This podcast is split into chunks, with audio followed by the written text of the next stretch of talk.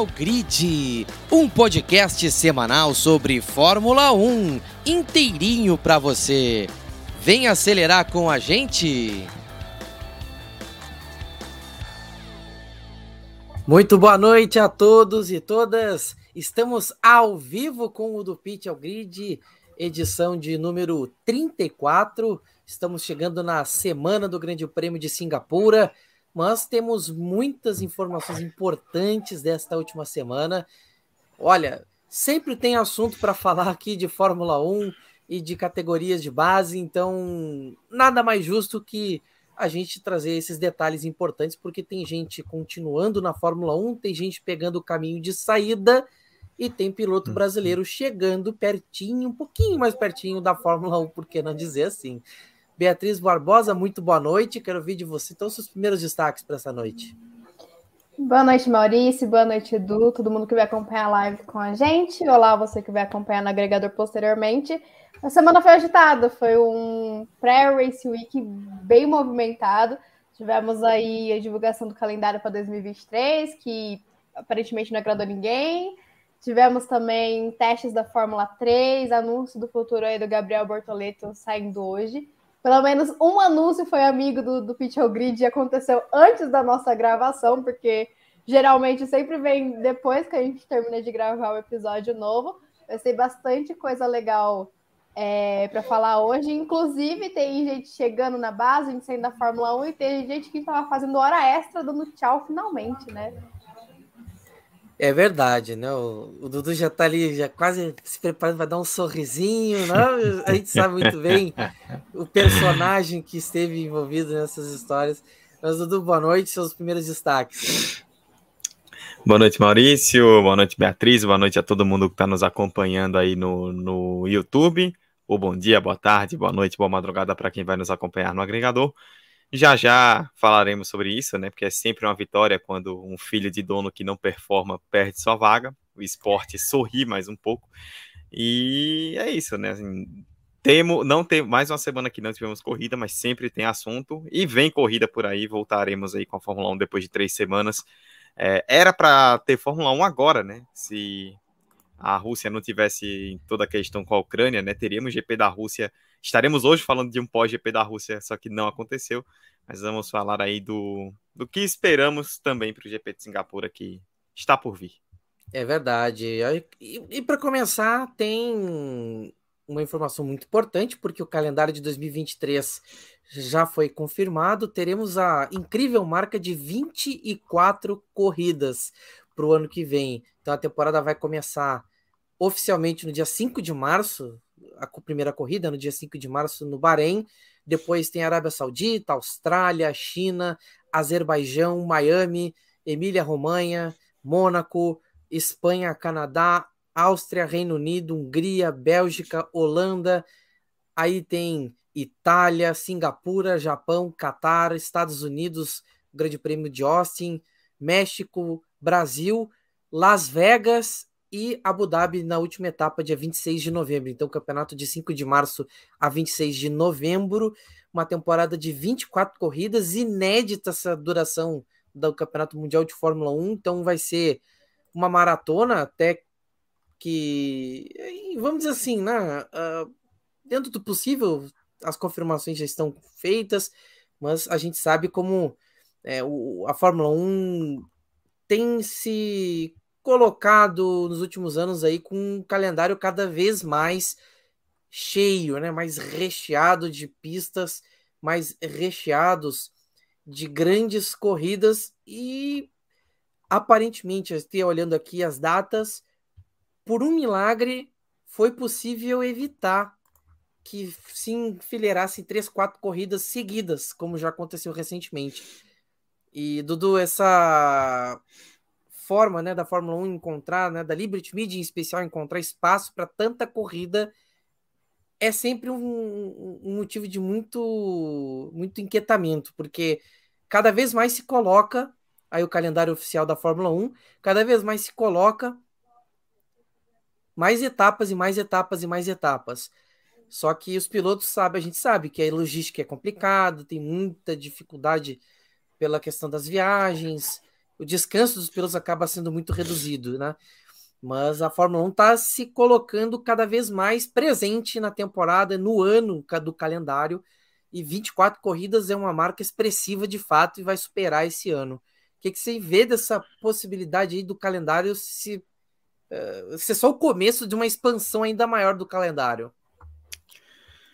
Bom, Maurício, a quantidade de corridas acho que não surpreende, né? A gente pode discutir aqui se é legal, se não é legal, o, o lado humano, o lado financeiro, mas fato é que 24 corridas não é um número surpreendente.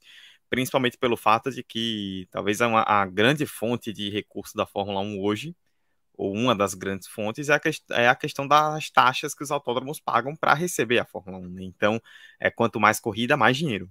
Isso é um fato. Principalmente, é, não é, para quem está começando a acompanhar a Fórmula 1 agora, não é, eu diria, não é surpresa, né? Não é chocante, não é, não é nada anormal de repente a gente começar a ver Oriente Médio, começar a ver a Ásia, começar a ver Estados Unidos com três corridas, porque esses países estão pagando muito.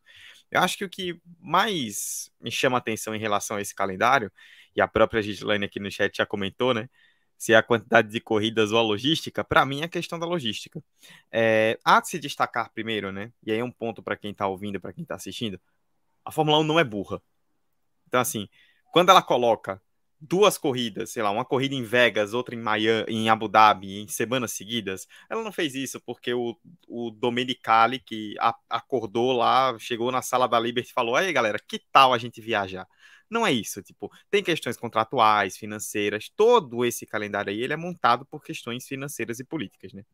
É, por exemplo, Bahrein, é, Arábia Saudita, Austrália e China, as quatro primeiras corridas, elas vão ser separadas com por duas semanas, né? O que não tem sido não comum na, tão comum na Fórmula 1 recentemente, né?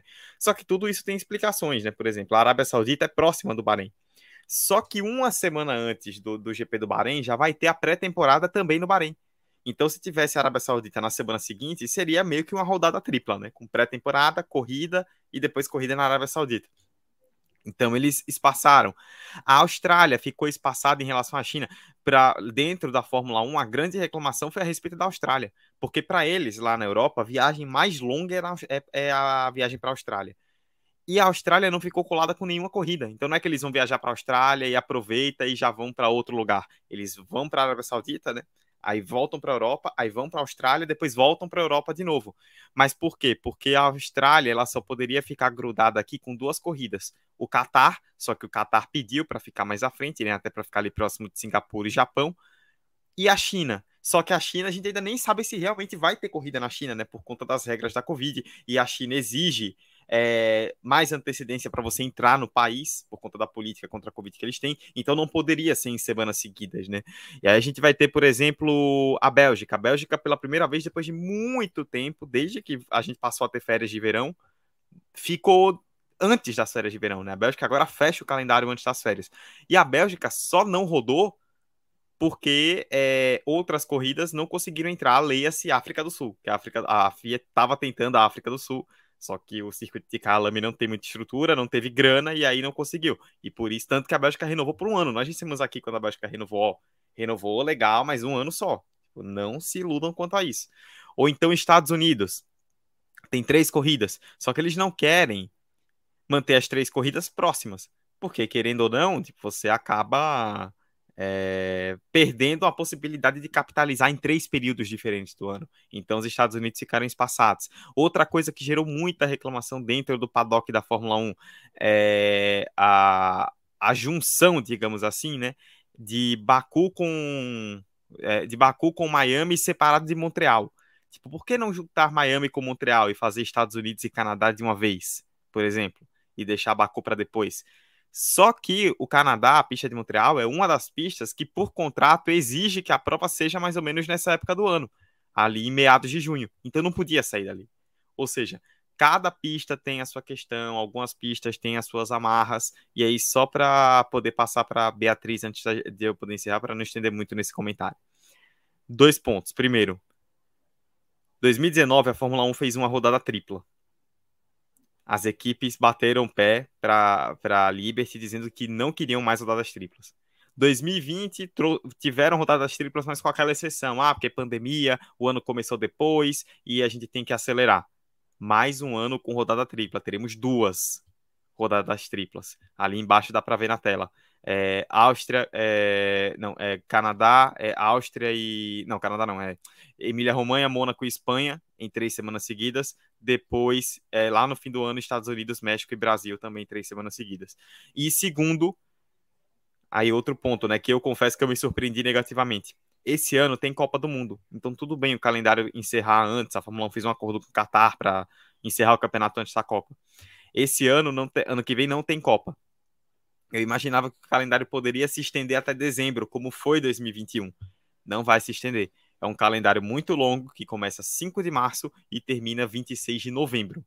A gente poderia ver, por exemplo, três semanas a mais, o campeonato acabar em 17 de dezembro. E aí você conseguiria espaçar um pouco mais algumas corridas, você impediria a rodada de triplas. Só que a Fórmula 1 decidiu comprimir tudo de novo. E a gente vai ver muita corrida em pouco tempo. Isso é o que mais me preocupa. É, ainda tem, tem todos esses, uh, esses detalhes. E é, é, curioso, a Fórmula 1 já teve tempos que começava em fevereiro ainda, ainda que meados, já terminou em dezembro. A tendência é que esses meses de fevereiro e dezembro comecem caso continuem aumentando o número de corridas, inevitavelmente vai, vão acabar ocupando algum trecho, né? Mas, Beatriz, essa temporada de 2023 promete ser muito intensa, porque 24 corridas é um fato inédito na Fórmula 1. Esse ano era a previsão para 23, acabamos, acabamos fechando em 22. E haja saúde para tanta corrida, né? E para tanto campeonato. Ah, com certeza. É, essa questão do calendário, ela chama a atenção. Primeiro, eu achei um calendário desorganizado, não pela questão das múltiplas viagens indo e voltando. É, começa no, é, no Oriente Médio, termina no Oriente Médio, quatro viagens para a América do Norte é, nesse período, mas são quatro pontos dentro do para a organização do calendário que chama é, que definem a ordem das corridas, né? É a briga por público, que está muito grande, tanto que é por isso que a Bélgica vem para antes das férias de verão, é, separando da Holanda, porque era uma exigência do, da organização do GP da Holanda, porque um público estava acabando tirando é, o público da outra pela proximidade. A questão das condições climáticas, que é o caso do Canadá e Miami, por isso que eles não devem ser colados como muitas pessoas queriam que fosse, porque tem as questões que é, o Canadá é um lugar muito frio, então tem que ser nessa época do ano para poder sediar a corrida, mas essa época do ano é temporada de furacão em Miami, então não dá para levar uma corrida para lá. É muita coisa é, que acaba não permitindo que seja. É, vamos fazer todo um calendário na América, todo um calendário no Oriente Médio, todo um calendário na Europa, porque não casa com, com algumas condições de contrato, também condição climática. E esse ano começa antes, né? Temos ali a corrida do Bahrein na Arábia Saudita por conta do feriado que é o feriado religioso do, do islamismo, o Ramadã. E esse ano ele vai cair, se não me engano, no dia 22 de março e vai até meados de abril. Ah, o Qatar até tentou ficar um pouco antes, mas precisou de tempo para reforma, por isso que ele vai lá para o final da, do ano. E aí, esse calendário ele também é muito provisório, porque, por exemplo, o Brasil a gente sabe que é em novembro. Isso é uma data que a gente já tem na cabeça. O Grande Prêmio do Brasil é em novembro, meados de novembro. Mas o, o Qatar provavelmente não vai ficar ali perto dos Estados Unidos no próximo ano. Do mesmo jeito que a China também pode ser que vá para outros é, lugares no calendário. A gente tem 24 corridas marcadas, mas provavelmente não teremos as 24 corridas completas. A China ainda está com um grande asterisco em cima da prova. É... Outra questão que chamou a atenção é que a Fórmula 1 diz ter o objetivo de se tornar uma categoria sustentável até 2030. E essa logística da Fórmula 1 não permite que ela realmente faça o que está propondo, porque esses dados são de 2019, mas são dados interessantes, até por ter sido uma, uma temporada menor. Mas em 2019, a categoria emitiu cerca de 256 mil toneladas de, de carbono é, na, na atmosfera e só 0,7% desse número foram dos carros. A grande porcentagem é da, das viagens e da logística da Fórmula 1. Porque não são só os pilotos que vão. Todo o equipamento vai, toda a equipe vai. E é uma temporada muito cansativa. Esse ano, com, com 22 corridas, muitas equipes já sofreram com problemas, por exemplo, de mecânicos pedindo para ficar na fábrica, serem alocados em trabalhos na fábrica, porque não estavam dando conta dessas viagens. É muito cansativo. Você tá um, um ano, um ano, uma semana, desculpa, no Brasil, e na outra semana você já está fazendo corrida em Abu Dhabi. Igual foi ano passado, igual vai ser esse ano de novo que foi um problema que a, a categoria conseguiu é, minimizar para o próximo ano, já que Las Vegas entra aí entre Brasil e Abu Dhabi. O GP de Las Vegas vai ser num sábado, né? Por conta do horário europeu. Ele vai ser no sábado, então, teoricamente, vai ter uma semana aí de descanso entre Brasil e Las Vegas por conta disso, e fica um pouco mais rápido de se viajar para Abu Dhabi. Mas realmente é uma logística muito confusa, muito bagunçada. E não apenas a logística que me faz acreditar que o calendário seja desorganizado. Eu acho que a maior prova da desorganização desse calendário é que a, a Liberty Media teve a capacidade de marcar o GP da Bélgica para o mesmo dia que estava marcado às 24 horas de Spa. Então, assim, é, tinha uma prova marcada para aquele dia e eles conseguiram colocar uma prova da Fórmula 1. É, novamente, nós vamos ter Mônaco, que renovou agora com a Fórmula 1 até 2025. Teve algumas mudanças aí nas regalias que Mônaco tinha, mas novamente teremos Mônaco no mesmo dia das 500 milhas de Indianápolis, que é um evento gigante para o automobilismo. Não teremos corrida no mesmo dia das 24 horas de Le Mans, isso foi amenizado também com esse calendário, mas seguiram aí batendo de frente com a Indy. Enfim, é, são muitas camadas para falar desse, desse calendário. E uma coisa que talvez amenize aí para que as equipes aceitem é, mais tranquilamente essa quantidade de corridas, é que, é, de acordo com o regulamento, passada 21 corridas, cada equipe recebe 1,2 milhões aí de dólares a mais por GP. Então, no próximo ano serão 3,6 milhões na conta das equipes por conta dessas três corridas a mais, se realmente tiverem as 24 corridas mas por enquanto parece ainda uma medida muito tapa-buraco, um esparadrapo mesmo, para a categoria. Talvez já para 2024, 2025, a Liberty tenha uma nova dor de cabeça. É, o Dudu, ele citou Bélgica, que fica só até 2023, México e Holanda também, só tem contrato até 2023. Mas a Holanda, eu acho que ela tem um pezinho ali mais próximo de uma renovação, infelizmente. E agora o México e a Bélgica realmente acho que estão ali com a, com a corda bem no, pendurada no pescoço. Vão ter que se renovar muito para conseguir seguir na Fórmula 1, senão podem ceder, é, ceder espaço para outras é, corridas, porque hoje a gente tem um cenário que tem muito mais país querendo entrar na Fórmula 1 do que país querendo sair. E no caso da Fórmula 1, com as corridas, o mais não é o melhor. Hum, talvez quanto menos corrida, melhor seja para a categoria, para o público, para quem faz o esporte, porque são 24 corridas para 2023, mas a Liberty ainda quer conseguir 25 corridas. Então é um número muito grande para o calendário muito pequeno. Eu também me surpreendi com o calendário acabando em novembro. Esperava que fosse aí pelo menos um ou dois finais de semana de, de dezembro tendo corrida mas um calendário extremamente apertado. E já pensando em 2024, por exemplo, as datas de Bahrein e Arábia Saudita devem ser outras, porque o feriado que eles são que eles seguem lá o Ramadã, ele vai acontecer entre os dias 10 de março e 4 de, de abril. De abril então, ou, então, ou não começa no Bahrein como está acostumado, ou vai começar muito antes. Enfim, tá uma bagunça e é uma bagunça que é difícil de realmente organizar de uma forma que acabe agradando todo mundo. Agradar todo mundo não consegue, né? Mas que agrade a maioria das pessoas presentes na categoria. É, isso que a Beatriz citou, né, sobre o, a, a data do Ramadã em 2024, ao que tudo indica, veremos a Austrália abrir o calendário de novo em 2024, justamente por conta do que ela citou.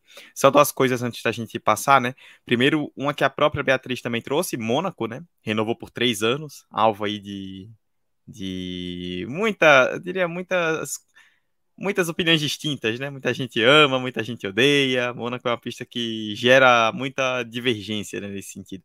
Mas eu quero muito ver como é que vão ser essas mudanças para Mônaco, né? Porque a gente discutiu aqui quando o Mônaco estava na Berlinda a questão das imagens da corrida que são feitas é, pela geração local e não pela Liberty, a questão dos patrocínios próprios, né, é, que tem gerado um problema que, por exemplo, o Mônaco é, divulga a, a Tag Heuer, que é um, uma marca de relógios super conhecida do, do, da, galera, que, da galera que gosta de colecionar, né, que gasta milhões aí em relógios, só que a Fórmula 1 é patrocinada pela Rolex, e aí Mônaco coloca lá, estampa a Tag Heuer grandona nas faixas e a Fórmula 1 com a Rolex o ano inteiro fica chupando o dedo justamente numa corrida que é muito conhecida como a de Mônaco.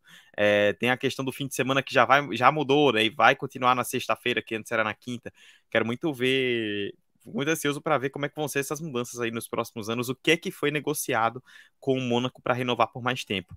E segundo outro ponto que a Beatriz é, colocou, né, do Qatar, que o Qatar pediu para ficar mais à frente por conta da reforma, né? Inicialmente o Qatar iria fazer, fez ano passado aquela corrida no circuito em, em, em Losail, né, que é onde tem a MotoGP, inclusive, e a ideia era construir um circuito de rua em Doha, mas aparentemente vai ficar mesmo em Losail. Só que é, tem que rolar toda uma reforma nos boxes, ali paddock, aí o Qatar pediu mais tempo. Quem tinha, quem tava, estava pleiteando, né, esse, esse tempo a mais era a China, por conta justamente da política da Covid, né? Colocar a corrida mais para frente, como era, Maurício vai lembrar, até 2008 a China era lá no final do ano, né?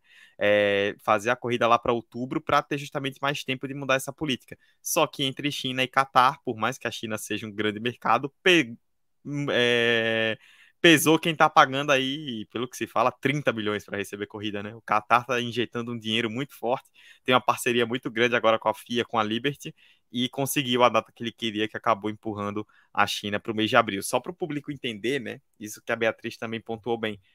Como é um quebra-cabeça difícil, né? A própria Liberty, Domenicali já tinha dito em outros tempos que a ideia era agrupar o calendário por blocos geográficos. E a Liberty tentou só que aí você começa a pegar um contrato, um país que quer uma data, outro país que quer outra data, e um país que tem clima, tem frio no fim do ano, aí não pode fazer no fim do ano, tem que ser no começo, e quando você começa a juntar, dá nisso aí que a Fórmula 1 fez.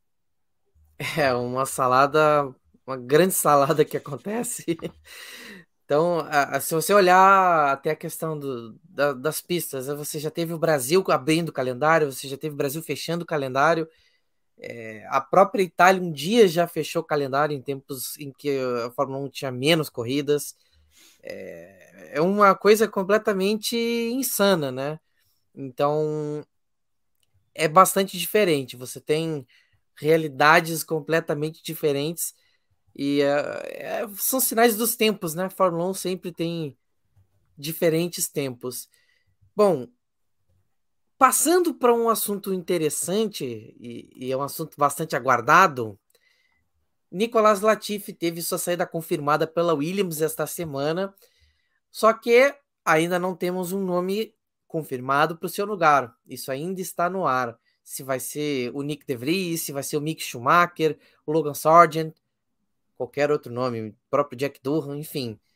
Mas é um momento bastante aguardado. Beatriz, havia um temor até aqui, a gente manifestou esse temor de que pudesse ter mais um ano de Latifi na Williams, mas isso não se confirma. E agora a questão fica que para quem vai essa vaga? Porque a briga parece tão aberta quanto na vaga da Alpine. Sim, e eu acho que é justamente, não, não sei se exatamente a vaga na Alpine, mas vai ser a decisão do Nick De Vries quem oferecer o melhor contrato para ele e ele assinar, aí a gente vai ter um, a definição desse quebra-cabeça. A única que não não faz parte desse jogo é a Haas. Acho que ela tá correndo por fora nesse quesito. Mas a partir do momento que a gente souber para onde vai o Nick De Vries, a gente vai ter um cenário melhor. É, ele indo para AlphaTauri, por exemplo, acho que já dá para pintar é, o Gasly ali na, na Alpine. E creio que o, o De Vries indo para AlphaTauri, a Williams deve subir o Sargent. Acredito que seja esse o jogo que vai acontecer. Agora, se o De Vries ficar, fechar com a Williams, o Gasly ficou com Deus, e, a, e quem vai para a Alpine a gente já não sabe. Tem rumores também do Giovinazzi, por exemplo, pegando uma dessas vagas, que eu acho um absurdo, novamente falando. Mas eu fiquei até que surpresa com a, o anúncio da Williams falando que o Latifi é que ambos tinham encerrado o contrato, né? Como acordo, porque eu realmente teve um momento ali que o Yossi Capito me fez acreditar que eles ficariam com o Latifi por mais um ano. É, quando ele disse que se o Latifi continuasse dando resultados e tudo mais, enfim. E, pô, o Latifi é um cara que eu acho que as pessoas, eles, depois que aconteceu em Abu Dhabi, acabaram perdendo um pouco a mão para criticar o cara. É, não que o Latifi seja é, um, um, bom piloto, tá, gente? Mas acho que é, os comentários que fizeram sobre ele após Abu Dhabi foram comentários que realmente não, não condiz com a realidade. É, mas era um piloto que fez mais do que hora extra na Fórmula 1, não, não conseguiu render. É, conseguiu bons pontos na Hungria no passado, que foi uma corrida totalmente atípica, é, tanto que a gente teve o Ocon vencendo aquela corrida. Mas, assim, é, eu não conseguiu se adaptar. Foi um piloto que até na base não, não mostrou muita coisa. Então, teve mais tempo do que o necessário e já estava na hora. A Williams, até para a gente acreditar um pouco mais na questão de que a Williams quer voltar a ser uma equipe que brigue além do fundo do grid, é, precisava dessa renovação. E o, o álbum é um cara que já está renovado aí por com um contrato de múltiplos anos com a Williams. Então, se vier De Vries ou se vier o Sargent, independente. Esses dois, para mim, são os mais fortes, então vou fechar com eles dois. É, independente de quem vier, eu acho que vai ser uma combinação bacana para Williams. Ela tem a opção de ficar com dois pilotos experientes, que é o caso de se fechar com o De Vries, que o De Vries, apesar de estar chegando agora na Fórmula 1, é campeão da Fórmula E, é campeão da Fórmula 2, e tem a opção de pegar uma promessa que hoje é a sua maior promessa da base é, em questão de academia, porque ele é o Ryan Sunny, gente. Então, assim, realmente é a maior promessa ao Sargent. Então, é, tem a opção de pegar um cara da base que já provou que consegue bons feitos com equipes que não são é, tão boas.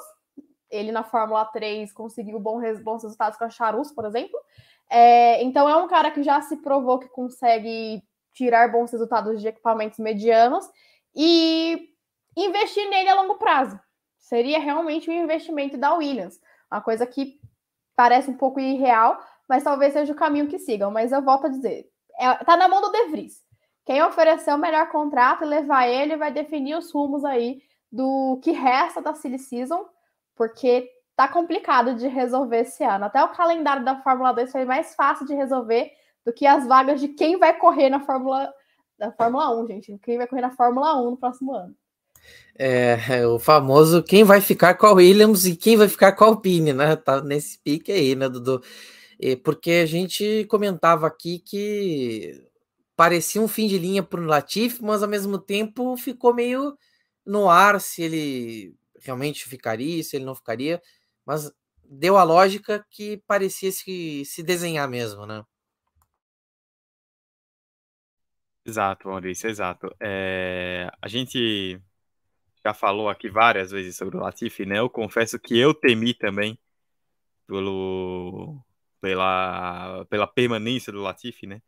E eu até introduzi um pouco isso já no meu comentário inicial, né? Que acho que quando um piloto filho de dono que não entrega deixa o esporte, o esporte sorri um pouco, né? E acho que o esporte sorriu com a saída do Latifi.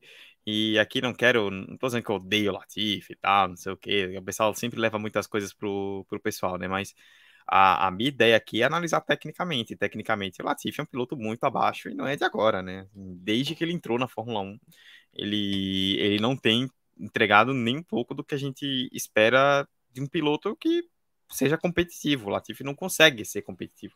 É, no, o ano passado acabou ficando meio, entre aspas, escondido, né? Porque tinha o Mazepin no grid, né? Então, quando você tem um cara pior do que você, ele não parece ser tão ruim. Esse ano não tinha Mazepin, né? Então acabou sobrando para ele. É... O que aconteceu? Não vou usar o termo chantagem, que eu acho que é um termo um pouco pesado. Mas claramente o a Williams tentou dar uma barganhada na família Latifi, né? Que o pai do Latifi, que era o bilionário que bancava o, o filho na equipe. É, o que se reporta é que a Williams é, até gostaria que ele colocasse mais dinheiro, né? E aí começou a dar aquela jogada na imprensa, né? Tipo, ó, oh, De Vries, ah, não sei o quê, para ver se o pai aumentava o cheque e mantinha. Só que aparentemente não rolou e com isso o Latifi acabou ficando é, de fora. É, muito se debateu nessa né, semana nas redes sociais a respeito de pilotos pagantes, né? E assim, é uma realidade que nunca vai mudar na Fórmula 1. Pilotos chegam por conta da grana e isso é um fato. Muitas vezes, infelizmente, é algo que eu sempre critico aqui, mas muitas vezes até acima do talento, né? Basta ver o Drogovic aí sentado. Piastri ganhou a Fórmula 2, sentou é, na cadeira e não no banco de piloto. De Vries foi campeão e foi sentar no banco da Fórmula E, porque não conseguiu subir para a Fórmula 1. É, então, infelizmente, é algo que acontece com frequência. Acho que a questão é que a gente tem que saber separar muito bem quem é que entra também pela grana e quem entra apenas pela grana. Que o Latifi foi esse caso. Quem acompanhou a base viu que o Latifi assim, era um piloto que não inspirava confiança nenhuma. Que a gente sabia que não ia entregar quando chegasse na Fórmula 1 se mantivesse aquele nível. Só que ele acabou subindo única e exclusivamente pelo dinheiro. Ele conseguiu ter boas estruturas na base e, e subir a Fórmula 1 por conta do dinheiro. Que muita gente fica, né? Ah, mas ele foi bem na base. Mas muitas vezes o cara que tem esse tipo de estrutura e que consegue resultados, ele tem essa estrutura por causa da grana. Então, assim, isso já vai influenciando na vida do piloto, na carreira dele desde cedo, né? E foi o caso do Latifi. Eu vi até, eu cheguei até a ver uma comparação que eu confesso que eu tô tentando entender até agora com o Norris, né? Que o pai do Norris também investe na carreira do filho, mas assim, o Norris mostrou resultado em categorias de base em temporadas onde teve concorrência pesadíssima, coisa que o Latifi não fez. Então, assim, já era para mim, para mim o desempenho do Latifi não é nenhuma surpresa. É, pelo que eu acompanhei da base na época em que ele estava para subir, né? O que eu esperava era isso, não fugiu do que eu esperava. E assim, a Beatriz citou, né? De Vries e Sargent são as duas peças aí que, ao que tudo indica, a Williams está balança, está entre elas né, para decidir. Primeiro, a Beatriz é uma ponderação importantíssima. O De Vries é a peça do dominó que, quando derrubar, vai sair mexendo em tudo, porque tá todo mundo querendo ele. E a outra é que, assim, De Vries ou Sargent, mesmo sendo Sargent quem é novato na Fórmula 2, acho que pelo que o Sargent já mostrou na Fórmula 2 e pelo que o De Vries fez nas categorias é, na, na Fórmula 2 e na Fórmula E, acho que dá para dá para cravar sem medo de errar que vai ser um grande upgrade para Williams a nível de piloto, não importa quem suba para a próxima temporada. Até a gente pegando, mesmo que ele tenha corrido só em Monza, já foi uma demonstração bem clara de qualidade, não? Mesmo que é, tenha largado dentro do top 10 por conta das punições ao redor, ele conseguiu se manter lá. Isso é muito importante, porque não adianta você fazer uma boa classificação se o ritmo na corrida não for bom. E esse carro da Williams consegue obter ritmo de corrida, dependendo do piloto, claro, o álbum consegue tirar um bom ritmo com esse carro. O De Vries tá, provou em uma corrida que também é capaz. Então, não foi em qualquer lugar, né? Foi na, em Monza, onde geralmente o carro tem que andar. Isso, isso, isso também é importante. E outro piloto que se... Diga, por favor. Só um minutinho. É, em comparação à base, para o pessoal ter uma noção, Latifi fez três anos de Fórmula 2, mas ele fez GP2 também, que é a antiga Fórmula 2. Se eu não me engano, ao todo foram cinco anos nessas categorias. O Latifi foi um cara que começou mais tarde na carreira dele como automobilista, mas mesmo assim é muito tempo.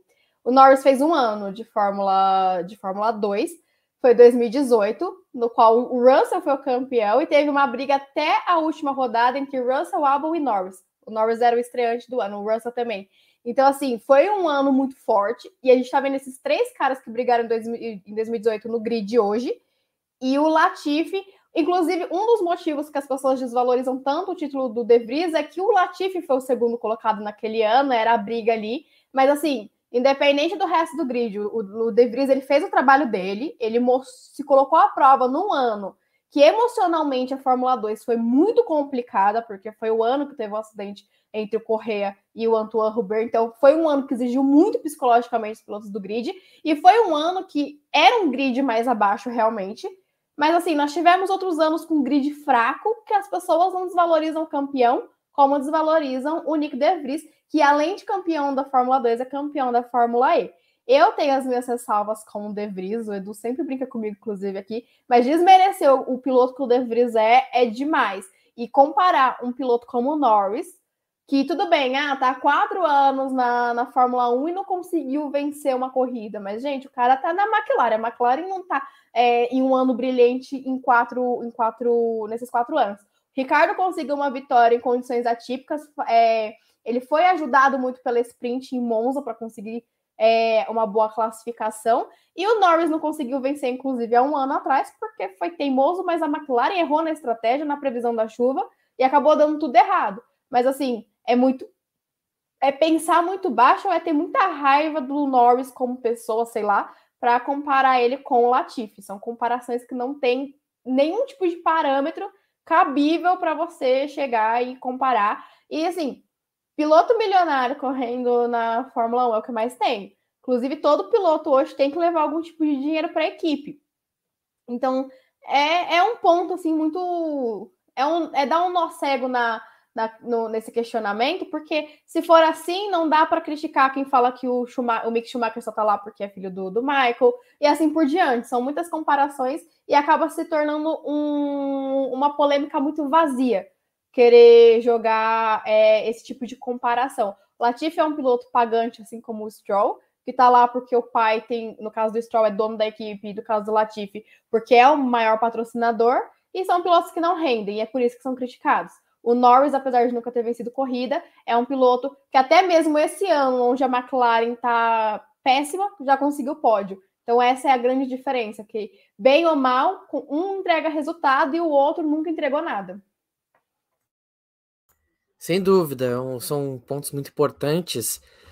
E, e, um piloto que também se comentava que poderia, mas nunca esteve de fato ameaçado, é o Yuki Tsunoda, que está mais um ano confirmado na Fórmula 1. E é que eu vi de você, Beatriz, porque o Tsunoda, ele é aquele piloto que tá sempre no sistema tapas e beijos com a própria equipe, mas é, as pessoas às vezes não, não levam tão a sério ele, né? E acho que a questão de ter tido essa possibilidade remota do Colton Herta, ter uma possibilidade também ainda remota do Drogovic poder ser cogitado nessa equipe, enfim, a, o, o, Tsunoda ficou meio que de lado ali na, na, avaliação das pessoas e tá lá, né? Sendo até por enquanto o piloto que tem sido melhor na, na AlphaTauri, o que não é uma coisa tão simples assim, né? Dado que o Gasly já venceu corrida pela equipe. Acho que no começo do ano, até alguns dias atrás, ninguém imaginaria que o piloto que estaria com a vaga ameaçada é o Gasly, ainda mais que ele teve a renovação do contrato, que já era até o ano que vem, anunciada. Mas o chefe de equipe da AlphaTauri falou que o Tsunoda merece né, essa renovação, merece mais um ano, porque a Fórmula 1 é uma categoria que exige tempo de adaptação. E eu acho que isso é uma coisa que as pessoas é, estão ignorando muito ultimamente, não só na Fórmula 1. Isso começou com a Fórmula 1, mas isso está descendo, né? Chegou na Fórmula 2, na Fórmula 3 e está tá indo para a base também. Porque toda categoria, quando você faz uma mudança, tem grandes diferenças. O carro da Fórmula 2 está muito é, longe de acompanhar o que é a Fórmula 1. Em 2020, meu Deus, eu tenho até medo das coisas que eu falo aqui às vezes, mas enfim. Em 2020, o Tsunoda foi um piloto que me encheu muito mais os olhos na Fórmula 2 do que o Mick Schumacher, que foi campeão. E ele é muito mais questionado desde sempre do que o Mick Schumacher. É... O Tsunoda, ele teve uma estreia muito boa na Fórmula 1 para um estreante. Não dá para exigir que todo estreante seja o Max Verstappen, gente, porque não é justo. O Max Verstappen ele é um talento fora da curva, ele não tem que ser parâmetro de comparação para o Tsunoda, para o Joe, para o Piastri que vai chegar ano que vem. Não, não tem que ser, porque é absurdo você querer comparar esses caras. É a mesma coisa de, sei lá, você querer comparar o Ricardo com o Hamilton, sabe? São comparações. Tipo, a gente sabe do talento do Ricardo, mas não dá para comparar com o Hamilton. E aí o, as pessoas elas meio que começaram a pedir a cabeça do, do Tsunoda e eu realmente não consigo entender por quê, porque a AlphaTauri não é uma equipe boa. Esse ano, principalmente, a, é, a gente vem falando isso aqui é, episódio após episódio, que a AlphaTauri não conseguiu é, entregar um carro bom para os seus pilotos. A prova é que o Gasly, que para muitas pessoas é um excelente piloto, não, não tá entregando nada esse ano, não tá conseguindo performar. Então, exigir isso de um cara que está começando, tudo bem, é o segundo ano dele, mas exigir isso de um cara que está começando em comparação ao outro que está há anos na categoria que também não está conseguindo entregar, é um pouco de perseguição. E eu fiquei feliz com essa renovação do Tsunoda. Talvez em 2000, 2024, em 2023 ele não não, eita, bolou tudo. 2023 ele não renova para 2024. Talvez só fique porque nenhum piloto da, da, da academia da Red Bull empolgou. Talvez, mas assim, o que importa é que ele vai ficar, vai ter mais um ano. E recentemente, antes da renovação dele, o chefe de equipe da AlphaTauri também tinha dito que confiava nele para ser o cara a liderar essa equipe caso chegue um piloto inexperiente para a vaga do Gasly.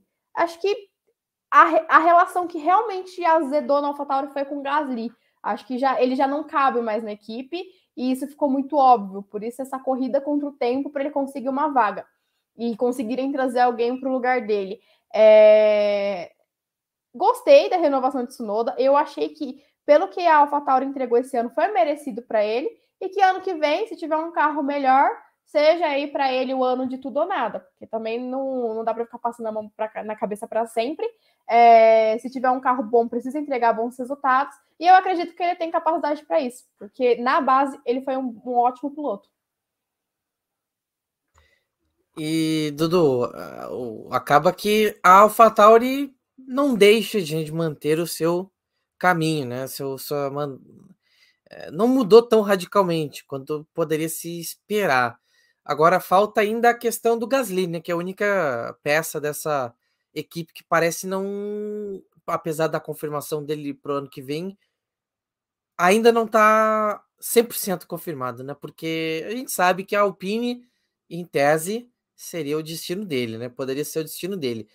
Enquanto isso, a AlphaTauri vai dando mais confiança para o Tsunoda, vai dando mais um voto para ele. É um momento em que também a equipe precisa de um norte se, se quer continuar existindo também.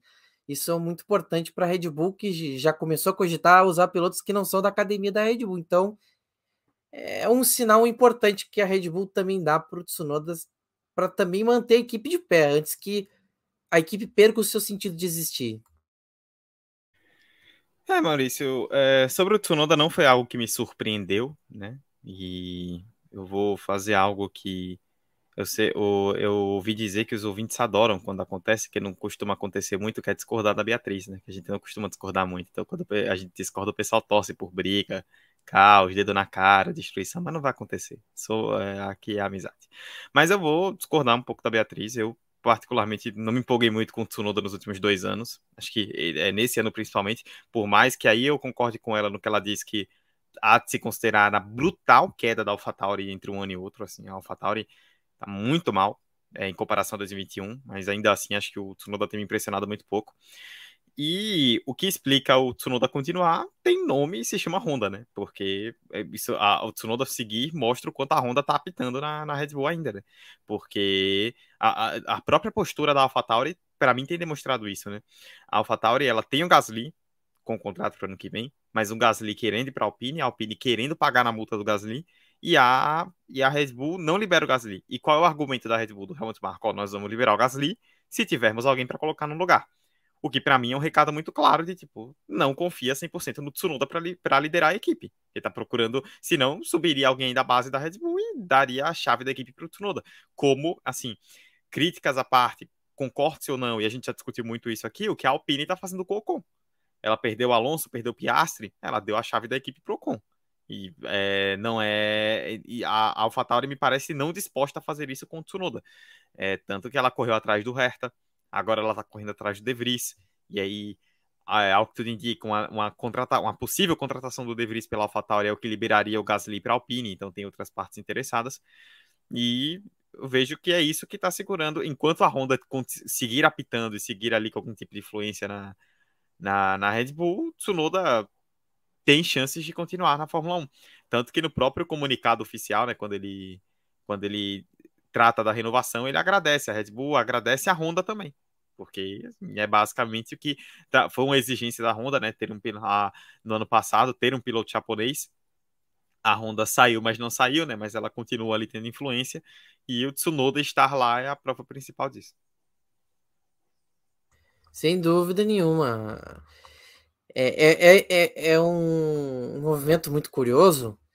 É porque, enfim, enfim a Fórmula 1, a AlphaTauri em especial, precisa de um momento de reafirmação, né? o Gasly vive um momento de cisão com a equipe que é, é, uma, é iminente, uma questão de tempo. Se não for esse ano, vai ser no final do contrato dele ano que vem. Então, a, a permanência provisória né, da Honda, ainda que como parceira técnica somente da Red Bull, também é importante para a gente manter isso em, em holofotes, porque a Red Bull vai ter ainda um caminho né, para trilhar. Se, se, se ela deseja manter uma segunda equipe, ainda precisa sustentar o seu projeto de pilotos de, de academia, então é uma resposta também da Red Bull para qualquer dúvida que possa surgir. Saindo o Gasly, é mesmo que eles apostem num piloto que não é da academia deles, pode acontecer. É... Mas assim, é um vestibular para Red Bull, de qualquer forma, porque o Sérgio Pérez tem contrato ainda, talvez até o ano que vem e tal, mas o, o, a bola dele não, tá, não anda muito cheia, não. Não anda muito cheia a bola do Pérez, não. Então a Red Bull também tem que pensar nisso. Se ela quer usar a equipe ainda, se ela, se ela quer que a AlphaTauri exista, ela também tem que pensar quem é que pode ser um possível aí candidato ao lugar do Sérgio Pérez, já que o Sérgio Pérez, no ritmo que está indo, não sei se fica no final do ano que vem. Porque a Red Bull precisa de gente que realmente ande num nível aceitável perto do Verstappen. Querendo ou não, você gostando, por exemplo, do Bottas ou não, o trabalho dele para a Mercedes até o ano passado era razoável. Vamos lá, para ser um escudeiro. O Bottas fazia o papel dele. Ele não era nenhum piloto assim de encher os olhos, mas quando o Verstappen veio, quando a Red Bull veio, ele já estava em baixa mesmo. Ele já estava na última já. Já havia desgastado tudo que tinha. Mas se você olhar 17, 18, 19, talvez até 2020, o começo ali, você tinha um companheiro de equipe que ajudava muito o Hamilton. Quando você teve Schumacher e Barrichello, você teve uma dupla que era confiável. O Rubinho foi vice-campeão duas vezes com a Ferrari, com o Schumacher ali, e ajudando sempre dentro do possível. É... O Massa com o Alonso também, dentro do possível, né? Mas você tinha o Weber e o, e o Vettel. Era um pouco mais aberta a briga, mas os dois competiam, os dois estavam num nível muito próximo. Então, se a Red Bull pensa também no futuro, essa vaga da AlphaTauri, se ela de fato se abrir com a saída do Gasly para Alpine, olho vivo, porque aí pode também surgir um potencial candidato para lutar por uma vaga na Red Bull principal com o Sérgio Pérez.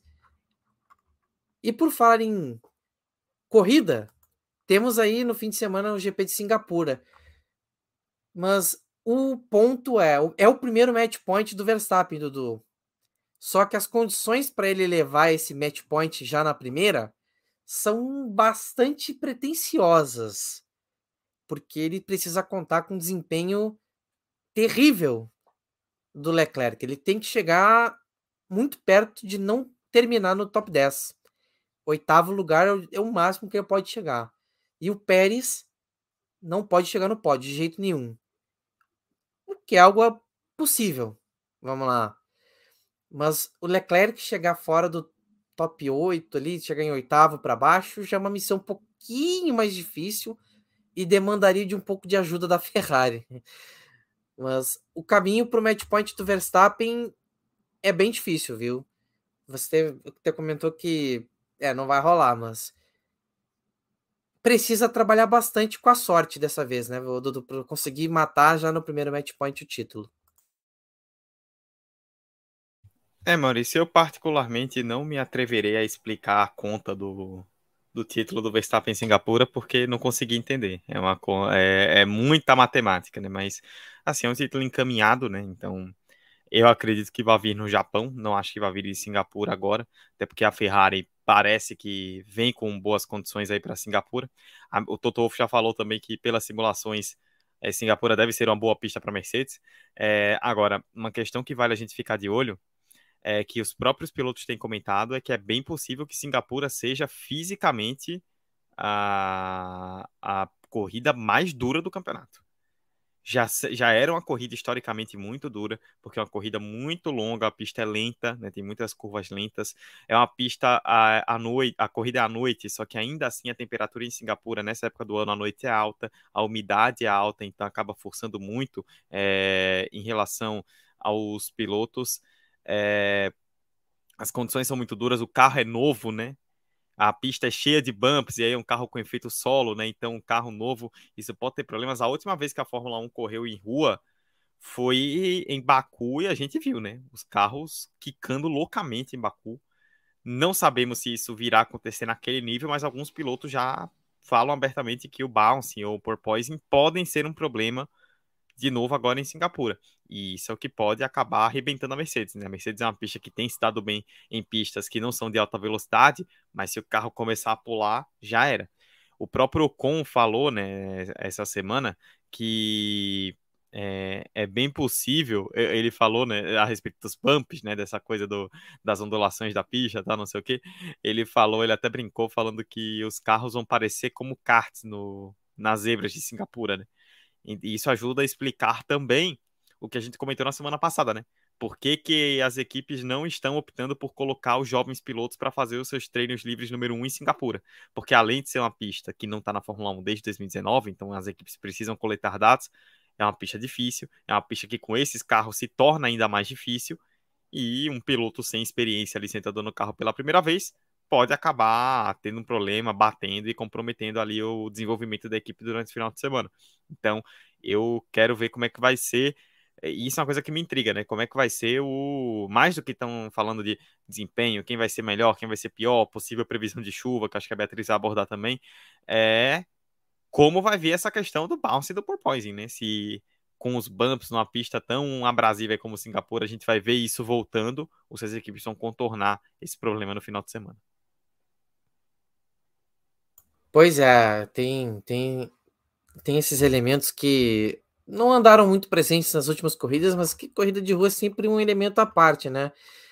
E Beatriz, o que, que você espera dessa corrida se você aposta aí no título do Verstappen nesse primeiro match point dele, ou você acredita que ainda fica para a próxima etapa? Será que vem alguma surpresa? O que, que você acha que pode acontecer nessa corrida? Olha, eu aposto no Verstappen campeão. Para mim vai, vai rolar. Mas eu, eu acho que essa corrida ela vai ser muito 880. Ou nós teremos mais do mesmo, Verstappen marcando pole, liderando do começo ao fim e já era, que é o que está acontecendo. Ou vai ser a corrida maluca do ano. Eu acho que a gente tem esses dois pontos. Acredito que vai ser a primeira opção. Singapura tem previsão de chuva para os três dias de, de, é, de GP, né? De sexta a domingo que pode ser interessante. É uma pista que exige muito fisicamente dos pilotos por conta das altas temperaturas. Né? O calor ali no, no cockpit do piloto chega a 60 graus, é um negócio absurdo. É... Então, os pilotos já estão se preparando, inclusive, fazendo preparações é, de resistência, justamente por conta da questão da, do calor. E a conta para o Verstappen ser campeão, eu tenho ela aqui ele precisa ser vencer a corrida e marcar a volta mais rápida. Se ele fizer isso e o Leclerc chegar de oitavo para baixo, ele é campeão. Se o Pérez chegar de quarto para baixo. O segundo cenário é o Verstappen só vencendo sem a volta mais rápida. Daí o Leclerc teria que chegar de nono para baixo e o Pérez, então faz. O Pérez ele tem que ser no máximo quarto colocado na corrida. É, nesses dois cenários, o Verstappen não é campeão, é, o Verstappen é campeão, perdão, e o único cenário que realmente tem grandes chances de adiar o título para o Japão é, se ele não terminar a prova, se ele abandonar. E tá muito fácil pro, pro Verstappen. E mesmo se o Leclerc for pódio, se o Verstappen vencer e o Leclerc for pro pódio, o Verstappen já é campeão, gente. Ele só tá tentando adiar essa, essa história, mas ele já é campeão. E uma coisa que me chama a atenção, você falava do Pérez, quando a gente falava da questão dos contratos, Toda vez que eu abro a, a tabela de pontos, eu fico muito assustada em ver que o, o Russell ele tá sete pontos do Pérez. É uma diferença muito pequena. O Pérez é o terceiro colocado, ele está nove pontos atrás do Leclerc. e sete pontos à frente do, do Russell. E para um cara que está com uma Red Bull, é um, um, terceiro lugar com muito pouco ponto. Se, principalmente se a gente levar em consideração os abandonos do Leclerc, as provas que o Leclerc foi prejudicado terminou lá atrás, enfim. É realmente uma situação complicada. E nessa semana o Pérez deu uma entrevista falando que ele não se importa muito com a posição que ele fica no campeonato. É, assim, é, é uma situação delicada. E fora essa questão da chuva que pode bagunçar a prova, ressaltar que essa semana a W Series está de volta. Então teremos também as meninas sofrendo com o calor de Singapura. É, deveria ser no Japão, mas eu não me recordo o que, que aconteceu. Não lembro se foi questões com o Covid, mas teve algum problema que tiveram que antecipar a etapa do Japão para Singapura. Mas teremos aí é, a W Series de volta, ou seja, corrida de madrugada mais uma vez. Aqui registrar a participação do Christian, ó, dando já boa noite. Hoje sem piadinha nenhuma com McLaren, nem Ferrari seus erros, nem com a Alpine, nem com a Haas ou com a Williams, não garanto nada. E aqui ele falou: vou garantir, vou dizer o que vai acontecer em Singapura. Leclerc estará 10 segundos na frente do Max na última volta. O Leclerc terá um no power, porque alguém na Ferrari é proibido de ser feliz. E ele ressaltou que não torce para a Ferrari, né? Mas o problema da Ferrari é a própria Ferrari. É ela que não deixa as pessoas serem felizes torcendo para a Ferrari. Por isso que eu acredito tanto no título do Verstappen já em Singapura, porque a Ferrari ela tá pipocando demais temporada no momento decisivo. E quer é momento mais decisivo do que Singapura pro campeonato nesse momento? É. E aqui o Christian continua, né? Eu gostaria de fazer um protesto. Dizem que o Russell é o Mr. Consistent. Discordo. O Latifi é muito mais consistente do que ele. Toda corrida termina em última. Pega essa, o George Russell. E aqui, vocês precisam falar do cenário do Leclerc campeão. Vi no Twitter, é bem plausível de acontecer, né? Existe? Eu, Existe, será? É, e, Inter... Vou dizer, Christian, o Inter campeão brasileiro é mais provável que o Leclerc da Fórmula 1 esse Eu ano. Né? Concordo né? plenamente. O seu santo, Christian, vai ter que ser muito forte para você poder rezar para ele e essas coisas acontecerem, cara. Porque é... sinto muito. Tá precisando renovar os, os votos, né? Mas, é, olha, o Grande Prêmio de Singapura promete, tem muita coisa para acontecer. E tentando lembrar aqui, eu tô muito louco. A última vez que essa corrida aconteceu foi aquela que teve o choque do, do Raikkonen. Não, o Raikkonen já tinha aposentado da Ferrari, foi, né? Já foi, tinha saído. Foi, Ali foi, em 2017, né? Se não estiver enganado. 17 ou 18, né? É. Mas... Essa foi a última vez que choveu no GP de Singapura. Nossa. Essa batida que você tá falando. Certo, porque é uma imagem muito marcante, né? Só não, não pegava o ano certamente. Não tinha é, foi 2017. Foi. É, 2019, que foi a última corrida em, em Singapura, foi a última vitória do Vettel na Fórmula 1, né? Pela Ferrari, que foi com dobradinha da Ferrari, inclusive, com Vettel e Leclerc. Ele que é o maior vencedor dessa pista, cinco vitórias. Sim, sim, verdade. É, as vitórias de Red Bull, todas elas em grande estilo, isso vale dizer. O rei de Singapura. Nossa.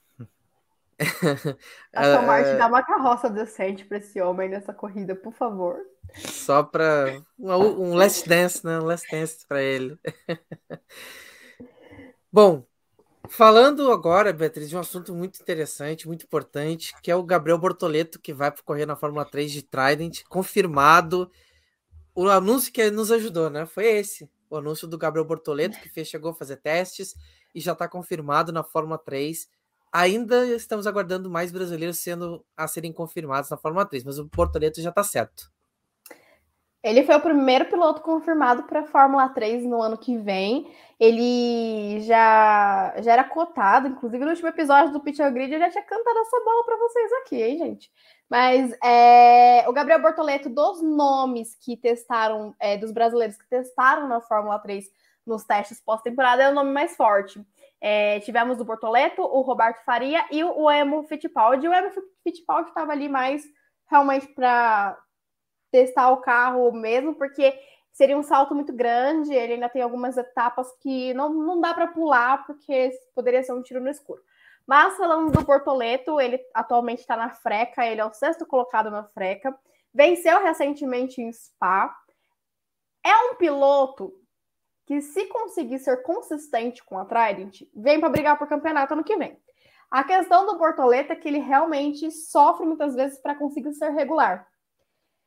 É, o Bortoleto fechou com a Trident, que foi vice-campeã esse ano e que muito provavelmente, se não fosse a marmelada no final da Fórmula 3, teria o, o, o campeão seria da Trident, no caso Zani Malone. Então, é uma equipe que muito forte na Fórmula 2 e é a equipe que bate de frente com a Prema. Se ano não for campeão de, é, de equipes, porque o Johnny Edgar teve um problema de saúde, precisou sair, isso afetou o desempenho da equipe. Na Fórmula 3 são três pilotos, então realmente é uma disputa apertada. Mas é uma baita de uma equipe, e é uma equipe que não tem um carro bom e dois médios. São, é uma equipe que tem três carros bons. Então, Bortoleto está em ótimas mãos. Ele que recentemente foi anunciado é, pela agência do Fernando Alonso, então o Alonso está gerenciando a carreira do, do Bortoleto. Hoje deu, o Bortoleto deu uma entrevista política ao Valcante e ele ressaltou a importância de estar trabalhando com o Alonso. Porque, goste ou não do, do Alonso, o cara sabe do que está fazendo. E o Bortoleto ressaltou uma coisa que eu achei muito interessante. Ele não está sendo gerenciado por um cara que está lá longe vendo as coisas acontecer. Ele está sendo gerenciado por um cara que vive a Fórmula 1. Então, é um, mais um ponto importante. É um cara promissor. É um cara que a gente pode sim esperar bons frutos dele. Mas se também não vier já no próximo ano, tá tudo certo, porque o carro da Freca é muito diferente do carro da Fórmula 3. São sistemas muito diferentes, por exemplo. Não tem é, DRS na, na Freca. É um sistema que ele vai ter que se acostumar, é totalmente diferente. Então, se não vier para brigar por campeonato ano que vem, tá tudo certo também. Tem a questão da adaptação que faz parte mas é uma notícia que me empolgou. Curti o Bortoleto na, na Fórmula 3. Roberto Faria pode ser um, um, piloto que pinte. Ele não foi bem nos testes. O Bortoleto, pelo contrário, no geral, ele foi o mais rápido. Ele, no segundo dia de testes, ele. Aí, um minutinho. Ele cravou o tempo de 1,29,554, que foi o mais rápido. É, e tinham pilotos experientes de Fórmula 3 no, nos testes pós-temporada que foram realizados, então ele foi muito bem. É, talvez seja o único nome, mas se não for o único nome brasileiro na Fórmula 3 ano que vem, é com certeza o mais forte dentre os cotados. Dudu, então temos um brasileiro confirmado na Fórmula 3, é muito bom também ter mais um nome chegando aí na escada para a Fórmula 1. E, como a Beatriz falou, né, gerenciado por alguém que vive a Fórmula 1. É muito importante ter isso em mente, né? Ah, diferente, por exemplo, do Drogovic, que foi meio que no peito, na cara e na coragem, chegando e chegando aos pouquinhos. Diferente dos Fittipaldi, né, do Enzo, que teve, assim como o Pietro, bastante apoio. O Emerson sempre foi um participante muito ativo da carreira dos, dos netos, agora do seu filho mais novo, o Emo. Então, tem Agora o apoio do Alonso, que é um cara que tem muito, muito prestígio na Fórmula 1, ajuda muito ter um cara nessa mentoria, né? Ter esse approach diferente, o cara que está acostumado a lidar com esse meio, para ele que vive um mundo diferente, chegar nesse reino, uh, nesse reino, né? Que é o reino da Fórmula 3, Fórmula 2, Fórmula 1, já com esse peso todo, assim, de ter um cara gigante ajudando, faz toda a diferença. Faz sim, Maurício, faz sim toda a diferença e acho que é uma contratação bem interessante, muito por conta do que a Beatriz citou, né? A Trident é uma equipe muito forte na Fórmula 3, não é de agora, né? 2021, 2022, perdão, ela foi vice-campeã, como a Beatriz bem disse. 2021 ela foi campeã da Fórmula 3, ela não teve o piloto campeão, mas foi a equipe campeã, o que evidencia o que ela também citou aí, o fato da Trident ter sempre carros para brigar, né? Não é que um piloto da equipe tem um carro muito bom e os outros têm carros medianos. A Trident sempre dá bons carros para os seus pilotos, então o Bortoleto vai ter um ano aí de muita aprovação, mas que vai ser bem interessante justamente por isso, né? Um cara agenciado pelo Alonso, tá chegando numa equipe estruturada, uma equipe capaz de brigar, ele vai ter toda a estrutura aí para fazer um grande ano. O próprio Christian perguntou aqui é, é, algo interessante, né? Ele até disse: Eu brinco muito, mas falando sério, guardando as proporções, o Bortoleto me lembrou o Drogovic nos testes da Fórmula 2. Ninguém dava nada e chegou metendo volta mais rápida nos testes. Será um déjà vu? É. É, é, esse início de jornada é parecido, Christian, mas é importante a gente esperar, porque também o, o Bortoleto ele vai entrar numa situação agora, né, que o Drogovic teve no ano passado, que foi de dar o salto para uma equipe grande. A diferença é que o Drogovic teve um ano de Fórmula 2 antes disso, o Bortoleto está indo direto, e o Drogovic não foi bem. Ele foi muito bem em 2020, naquele primeiro ano dele de MP. A gente achava que em 21 ele ia dar o salto na Univirtuoso e não deu. E aí ele voltou para MP para aí sim se encontrar de novo.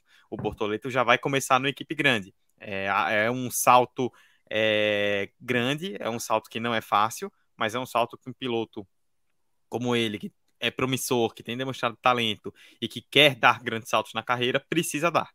É, se ele quer conquistar grandes coisas na carreira, ele precisa ir bem nesse salto. Eu acho que ele tem totais condições para isso e vai ser bem interessante ver aí o, essa experiência na Fórmula 3 do Bortoleto. E aí vai ser bem interessante acompanhar o Brasil como um todo, né? Porque nós teremos o Bortoleto na Trident na Fórmula 3.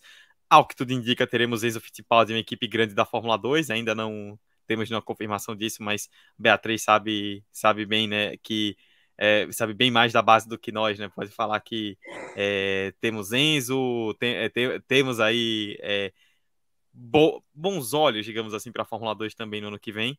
É, acho que vai, a nível de base o Brasil tem tem tem boas coisas para se olhar no próximo ano.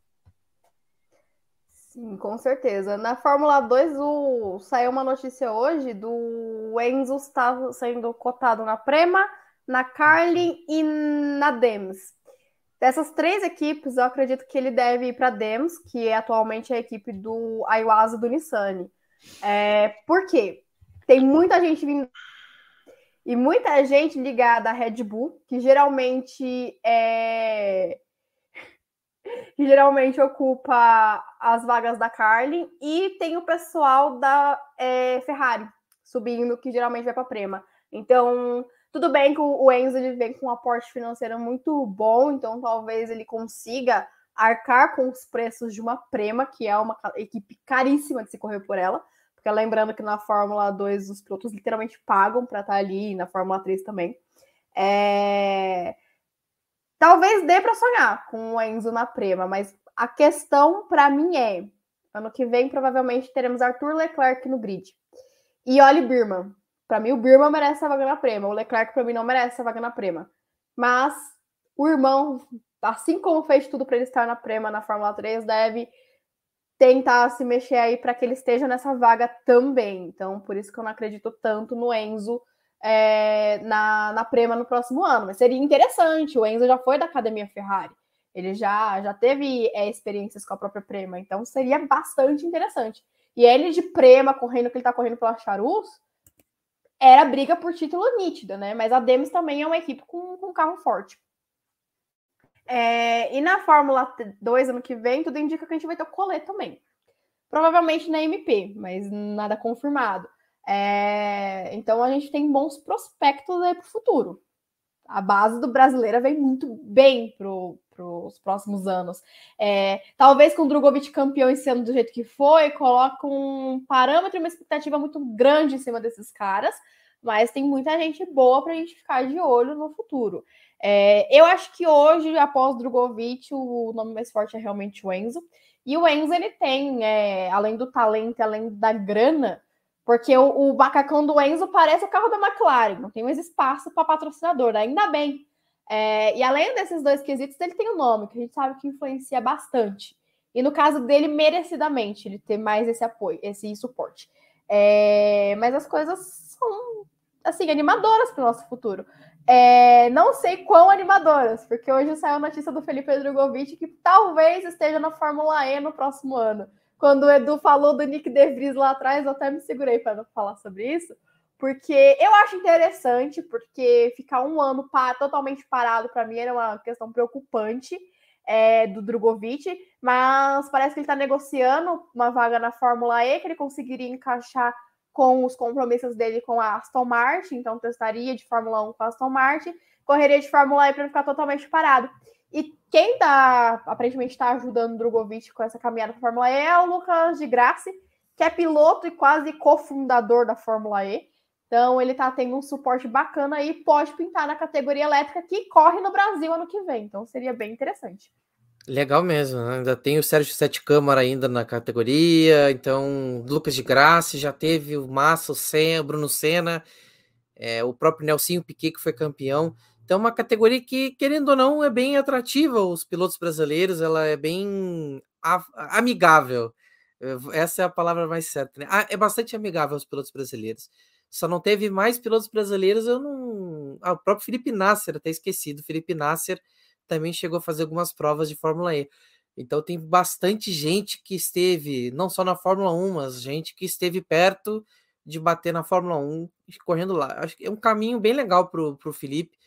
É, não optou por não ir para a Indy, por exemplo, mas para estar na Europa e chegar perto da Fórmula 1 é o, talvez o caminho mais, mais perto ali. E, e é um bom lugar para ele se estabelecer como piloto respeitável. Acho que isso é, é, importante, porque se você olhar, você teve o Sebastião Boemi, que passou a ser um outro piloto quando correu de Fórmula E. É, a carreira do Nelsinho, de alguma forma, foi reabilitada ali. O de Graça teve uma estatura com um piloto muito maior agora, é, quando correu na Fórmula E. É, você teve o próprio Jean-Ric Verne sendo reconhecido como um bom piloto que ele sempre foi, o Antônio Félix da Costa. Então, é uma categoria que tem espaço para quem é bom, mas a Fórmula 1 não, não foi capaz de absorver. Ou mesmo que tenha chegado lá, não foi capaz de se desenvolver tanto. Acho que é um, é um caminho bom para ele, Dudu, não acha? É, dentre os caminhos que ele poderia poderia ter, pelo menos ele vai ter rodagem, né, de Fórmula E. Eu já disse aqui, né, e volto a dizer e continuo dizendo a respeito da, de ser piloto de testes que eu não acho um bom caminho pensando em Fórmula 1 nesse sentido, eu fico com alguns pés atrás, não consigo me empolgar. Acho que a Fórmula E é, bom pro, é boa para o Drogovic a nível de carreira no geral, né? Que ele não vai ficar parado, não vai ficar só testando. Mas a nível de Fórmula 1, não sei, porque é o que você citou, Maurício.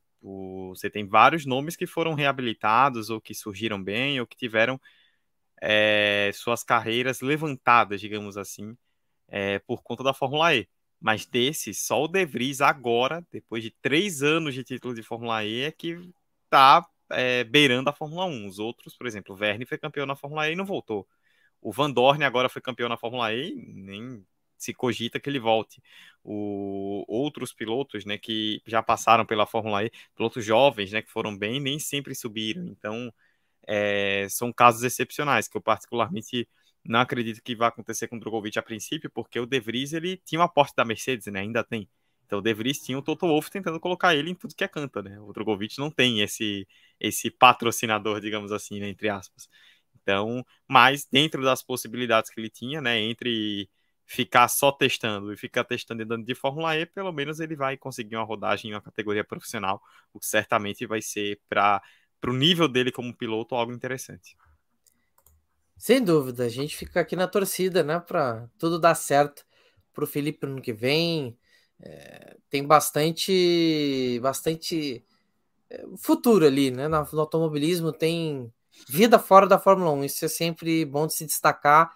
E ele vai aprendendo isso aos pouquinhos. Acho que faz parte, né, do, do, do ofício. São ossos do ofício. Bom, pessoal, já estamos aí com bastante bastante tempo já de live, os assuntos todos tratados. Bom, quero ouvir das suas considerações finais desse episódio de hoje. É isso. Valeu, Maurício. Valeu, Beatriz. Muito obrigado a todos vocês que nos assistiram até o final, que ficaram aqui com a gente aqui no YouTube, que nos ouviram no agregador. Só uma questão, né, que a Beatriz citou, inclusive, da W Series, né? A W Series correria no Japão, só que, segundo a categoria, né, algumas questões aí logísticas mudaram do começo do ano para cá, acabaram atrapalhando um pouco a organização e com isso o GP do Japão vai, é trocado pelo GP de Singapura, né? Em vez da W Series correr na semana que vem no Japão, correrá agora em Singapura. Houve essa pequena alteração aí no calendário. De resto, aguardemos, né? Vamos ver se o Verstappen já vai ser campeão agora. Vamos ver é, se a pista de Singapura vai trazer essas dificuldades que muita gente está esperando, inclusive eu. E semana que vem aqui estaremos de volta. Semana que vem aí, numa segunda-feira em que estaremos de ressaca, né? Pós-eleição. Fica aqui o aviso desde já para que vocês votem com consciência, né? Votem nos melhores candidatos e que não deixem para amanhã o que vocês podem fazer hoje. Forte abraço e até semana que vem. Beatriz, eu quero ouvir os seus seus dois centavos sobre as considerações finais, né? Antes de me despedir, é, o Dudu falou aí de W Series, tivemos Jamie Chadwick fazendo seus testes pela Indy nessa, nessa última semana. Ela que provavelmente vai estar na Indy Lights no próximo ano. Falando em teste, testes, né? Citamos o da Fórmula 3, que foi pós-temporada, que é um pontapé inicial para a definição do grid do próximo ano. E a Fórmula 3 também disponibilizou um teste com pilotos. É, esse teste foi realizado na França com a ajuda do Victor Martins, que foi campeão da categoria. Tivemos a Abby Pulling e a Helmda Alkebase, eu não sei se eu falei o nome dela certo, espero que sim. E a Nerea Marti e a Chloe Chambers, que a Abby, a Nerea e a Chloe são pilotos W Series, tendo a oportunidade de testar o carro da Fórmula 3. Para fechar, assunto aqui de base, poder me despedir. A MP, é... a MP virou a queridinha do Brasil, não à toa. E ela é uma equipe que, a partir desse ano, ela tem um projeto junto com empresas privadas de facilitar o acesso de pilotos à base, que foi o que aconteceu com o Drogovic, com o próprio Carl Collet, que ela fornece as vagas mais baratas para os jovens pilotos poderem ter acesso e poderem correr é, nas categorias de base. E ela ofereceu um contrato interessante para o Franco Colapinto, eles estão é, agora tá em busca de patrocínio para conseguir fechar esse acordo, que seria um contrato de dois anos. Mais um ano na Fórmula 3 para tentar brigar por título e 2024 fazer a Fórmula 2. A questão para fechar esse contrato é realmente o dinheiro, que a crise na Argentina pode impedir que isso aconteça, mas ao que tudo indica, ano que vem não teremos Caio Collet na Fórmula 3 com a MP, mas teremos o Franco Colapinto argentino aqui, tudo em casa praticamente. Ele que foi o segundo mais rápido dos testes da Fórmula 3, andando de MP com o carro que era do Collet, inclusive. E foi isso que aconteceu aí de, da base dessa semana. Sempre um prazer estar aqui. Próxima semana espero que seja uma ressaca positiva, que seja uma combinação feliz aí de de tudo que vai acontecer nas pistas, que vai acontecer na definição do futuro do nosso país, que é ainda mais importante. E no que o Edu falou do voto consciente, lembrem-se que todos os votos são importantes e não apenas para presidente e governador. Então, votem consciente em todas as opções que tem para votar. E é isso, gente. Realmente não deixem para amanhã o que pode fazer hoje, porque serão quatro anos ainda mais decisivos e a gente tem o poder de mudar a história, né? Então a urna ela é importante para isso. E no mais, sempre um prazer estar aqui com você, Maurício, com você, Edu, é, com todo mundo que participou da live e que escuta a gente nos agregadores. Segunda-feira que vem estaremos de volta para falar do bicampeonato de Max Verstappen. Oh, louco, é isso, gente. Tchau, tchau. palavras é. fortes, palavras é, fortes. Maurício, só antes de finalizar, né? A Beatriz comentou aí do Colapinto. Eu, eu garanto que se o Colapinto for depender de uma instabilidade da economia argentina para subir na, na categoria, é bom ele procurar outra profissão, porque aí já, já não é nem não é de hoje, nem de ontem, nem de anteontem que a economia argentina é essa bagunça aí. Não, o triste é que até a Prema foi atrás dele, mas a vaga é muito cara. Então, assim, realmente é uma coisa que atrapalha muito. É, e não ajuda muito se depender do euro e do dólar, né? E a vida do, do colega não fica fácil mesmo. Já é difícil para o brasileiro chegar na Fórmula 3, imagina para quem é argentino. Vida dura para o pessoal que é latino na Fórmula 3. É. Mas, pessoal, muito obrigado a você que esteve com a gente aqui nesta segunda-feira. Na próxima semana vamos trazer aí o que de melhor aconteceu no Grande Prêmio de Singapura, acima de tudo. Curtam a corrida, se possível. Se você não estiver indo para sua escola onde você vota, então, se você estiver depois, né, se puder, não tem o que fazer, teve que votar cedo, não conseguiu assistir a corrida, sempre tem um horário alternativo para poder assistir a corrida, então a gente também está aqui para trazer outros detalhes. Você nos segue no arroba do Pitch Grid, no Instagram e no Twitter. Voltamos na segunda que vem, então se cuidem. A gente quer ver vocês aqui na próxima semana também com a gente. Um grande abraço a todos e tchau, tchau.